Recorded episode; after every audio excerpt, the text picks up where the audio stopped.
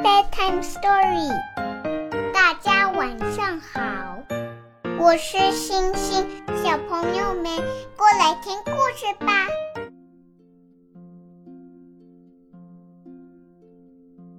Once upon a time, there was a little girl named Goldilocks. I'll go to the forest to play and gather some flowers. When she was in the forest chasing butterflies, she saw a pretty little house. I'm thirsty. I'll go over there. Maybe they could give me a glass of water. So she went to the house and knocked at the door. It seems like nobody's home. The door's open. And she walked right in. Hello? Hello?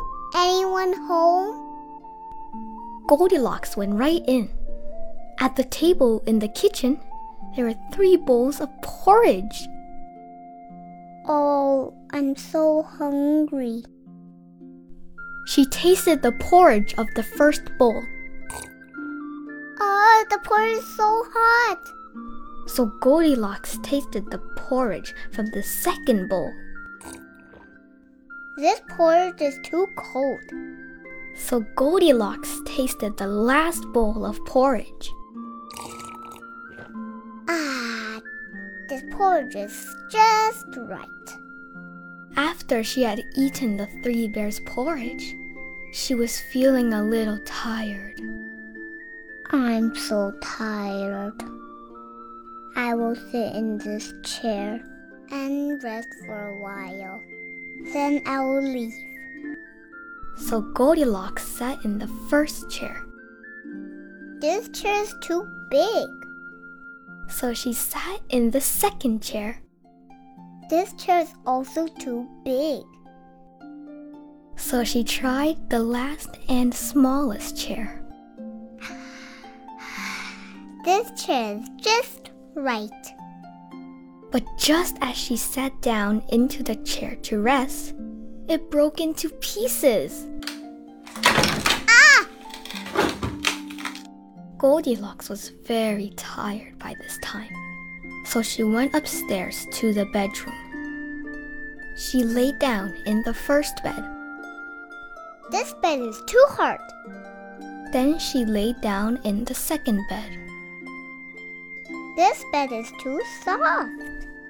Then she lay down in the last bed. Just right.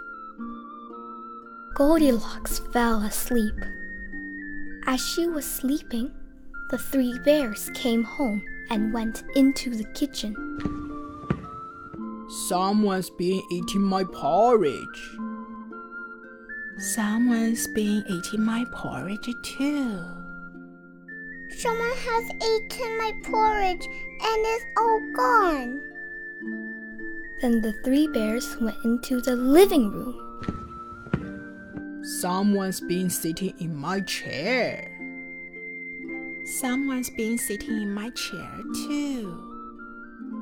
Someone has sitting in my chair and it's broken. Then the three bears looked around. They got upstairs to the bedroom.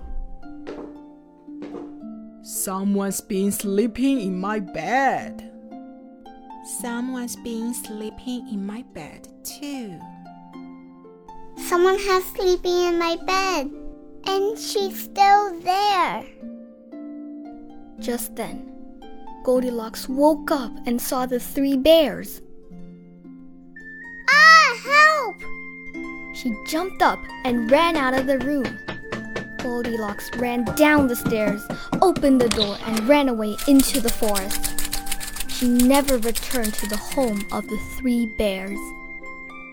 Goodbye.